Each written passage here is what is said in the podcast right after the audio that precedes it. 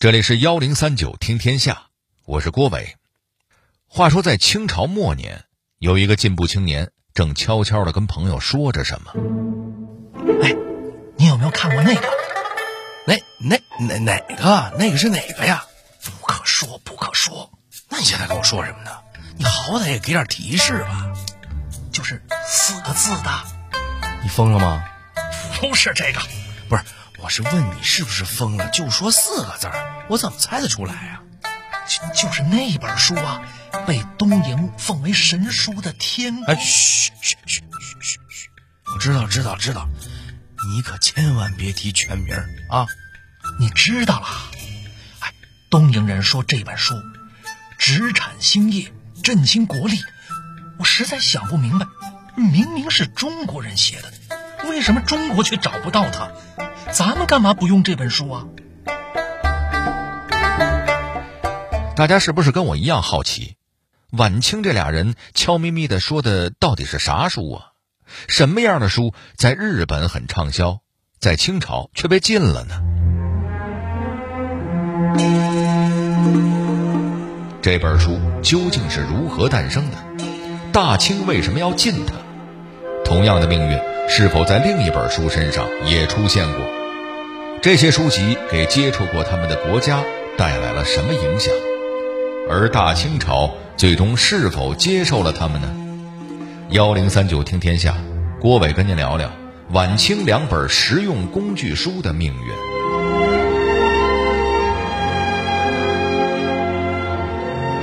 您可能知道，有一本说中国明朝历史的畅销书，红遍了大江南北、全球各地，可谓明朝粉丝的圣经。不读不是中国人，他就是黄仁宇先生的。万历十五年，万历十五年，也就是一五八七年，是一个看起来不重要的年份。换句话说，这一年没啥大事儿发生。纵观整个大明，皇帝还是沉迷于修仙炼丹，大臣还是沉迷于争权夺利，百姓还是过一天是一天，大明还是迟早要玩完。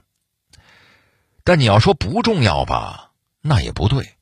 因为一五八七年有一个重要的人物诞生了，虽然他活着的时候，除了那么一小撮人，没人觉得他很重要。这个人叫宋应星，他长大之后写了一本书，叫做《天工开物》。宋应星出生在江西，按理说他应该算是个权贵加高知子弟。毕竟他家三代都封过尚书这样的高官，然而他出生的时候好巧不巧，已经过了那三代，之后的每一代都平平无奇，而他本人大半辈子也很平平无奇，人生最高光的时刻就是跟哥哥一起在乡试赛场上中过举人。然而之后他每一次去京城考进士，宋应星都没有晋级成功。他一共考了五次，五次都是炮灰，所以他只能在小县城某一个钱少事儿多、没权利的工作。虽然在别人看来，宋应星这辈子可能就这样了，但他自己可不那么想。他觉得自己跟别人还是不一样的，因为他有一个伟大的理想，就是写书，写一本实用的工具书。而他真的把这个想法付诸了实践，跟现在那些在网络上写连载小说的写手不一样。宋应星是个硬盘党，就是说，他追求的不是被读者追捧的快乐，也不是被读者打赏的快乐，而只是纯粹写书的快乐。在没写完之前，他都很低调，只是一个人默默的写，写到了五十多岁。这本书终于完结了。由于诸多条件限制，宋应星对这本书并不是很满意。他说：“因为没钱，所以买不了参考书；因为没房地产，所以本来想找人一起参谋参谋，却发现都没地方接待他们。总之呢，这本书就是我个人一点浅显的看法，只能写成这样了。本来可以更好，哎。”甭提多伤心了。好在虽然他没钱没房吧，但他有朋友啊。他朋友看到宋应星这么难过，不由得安慰他：“老宋啊，别这么没自信。我看你那本书写的挺不错的嘛，我帮你出版好了。”于是，在一六三七年，《天工开物》正式出版。什么都可以没有，朋友不能没有。感谢这样一个朋友，让这本奇书终见天日。《天工开物》究竟讲了什么呢？为什么说它是一本奇书？《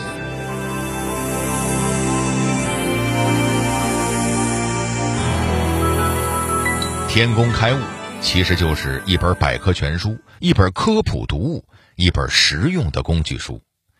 他总结了当时农业工业需要用的大量生产知识，并且以数据作为佐证，使之更加平易近人，谁都能读，谁都能懂。举个例子，这就好比你今天突发奇想想种大蒜，但是不知道要从何下手，于是你就打开搜索引擎搜“大蒜怎么种”，然后各种科普文章啊、视频啊就全都来了，从头到尾是面面俱到。保准您能够学会，而天工开物就是你在那个年代能找到的文章视频，它不只教你种大蒜，还教你种水稻、打井等等等等。为什么宋应星会想写这本书呢？除了个人的兴趣及理想，这和时代的潮流也分不开。晚明时期。思想、经济和科技水平的发展势头，其实跟西欧不相上下。很多人都在呼吁人性解放，不要一个劲儿地钻研四书五经那些虚头巴脑的东西，而应该相信实用主义，正视科学技术，别将它们看成奇技淫巧。于是，这些人用很科学的方法，比如数据分析、田野调查等等，归纳总结出一本本科技著作。比如大家熟悉的《徐霞客游记》，就是讲地理学的；李时珍的《本草纲目》属于药物学，而宋应星的《天工开物》就是这股实学潮流的集大成者。可惜的是，《天工开物》这本书刚出版的时候一点儿也不火。其实也是，那时候清军都快入主中原了，百姓也活得不咋自在，谁有功夫关心今天出了什么书啊？过了几年，大明亡了，大清来了。有个福建书商发现了这本书，觉得它很有潜力，于是成功把《天工开物》包装成了畅销书，让它小小的火了一把。但您可别以为故事在这里就开始往好的方向发展了。事实上，《天工开物》才火了没多久，就突然绝版了。为什么呢？难道是卖到断货？错了。其实是这本书没有逃过大清朝的文化审查。乾隆年间，朝廷说我们要修《四库全书》了，让我们来把现在的那些书都看一遍，看看都是啥书，不合格的就放一边了啊。您别以为这放一边就真的只是放一边，这放一边其实是表明了朝廷的态度。这书我们不认可，读它就是不对。我看你们谁敢读。那天工开物为什么没过审呢？哎，因为政治不正确嘛。第一，晚明那股子实学潮流早就被清朝掐灭的无影无踪了，人家对这种实用工具书完全的不感兴趣，觉得没有留下的必要。第二，这本书里面有很多内容都是在赞颂大明、贬低女真，那还留着他过年吗？于是。就在朝廷这样的高压政策下，没人敢读，那也没人敢印刷出版它。天工开物就这么在中国消失了近三百年。然而在这三百年间，它在异国他乡的命运为何会截然不同？又有哪一本书跟天工开物一样明珠蒙尘呢？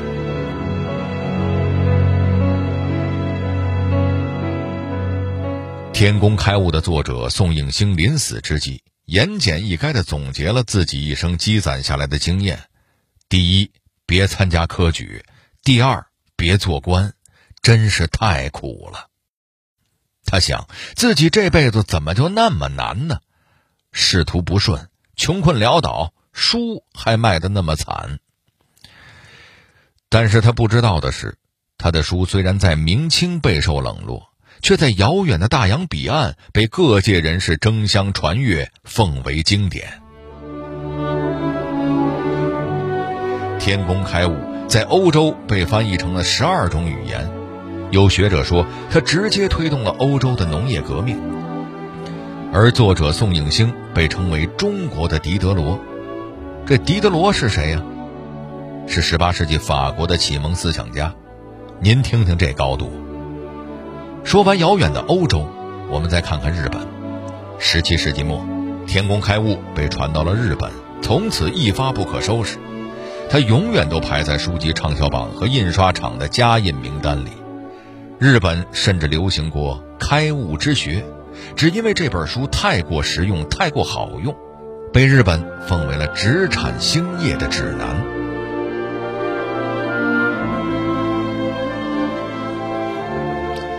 好在到了民国时期，思想逐渐进步，咱们中国人也重新接触到了天工开物，才不至于让这本奇书在中国消失太久。但是，您以为就《天工开物》这本书出版后，在本国受到过冷落？错了，除了《天工开物》，另一本书的命运也差不多。同样是优秀的科普实用类书籍，同样由中国人撰写，同样被大清朝当成禁书，同样墙内开花墙外香，它就是魏源撰写的《海国图志》。魏源是林则徐的幕僚，林则徐曾经试图编写一本叫《四周志》的书。但编写工作还没做完，他就编不动了。最后，他把还没写好的四周志交给魏源，跟他说：“小魏啊，这个坑就交给你来填。”于是，魏源不负林则徐所托，以四周志为基础，完成了《海国图志》。《海国图志》出版的时间很有意思，那是一八四三年，已经过了鸦片战争，大清见识过了帝国主义的强大和残忍。被迫沦为半殖民地半封建社会，这个时候其实是最需要《海国图志》这本书的。为什么呢？因为《海国图志》是国内第一本描述世界形势的书，除了世界各国地理信息之外，还有各国造船、造武器等生产技术的详尽描述。可以说，它既帮助国人了解了世界，又启发了科技发展。书中的口号是。施以长计以制夷，用人家的办法来打人家，知己知彼，百战百胜。按理说，《海国图志》出现的正是时候，闭塞落后又挨打的中国正需要一本书来打开认识世界的窗户。然而，中国选择了什么？选择继续闭塞落后又挨打。《海国图志》一经出版，朝廷顽固派就追着魏源骂：“看看你！”写的这是什么东西？怎么能歌颂赞美那些西方蛮夷？我们可是天朝上国，我们是有尊严的。是的，鸦片战争输了也不能代表什么。伟大的清朝顽固派这时候还在做着天朝上国的美梦，甚至还有官员说要把《海国图志》通通给烧了，烧得一干二净。《海国图志》出版后，很快被列为了禁书。然而这本书却阴差阳错地被传到了海外。那么他在海外的待遇如何？对其他国家产生了什么影响呢？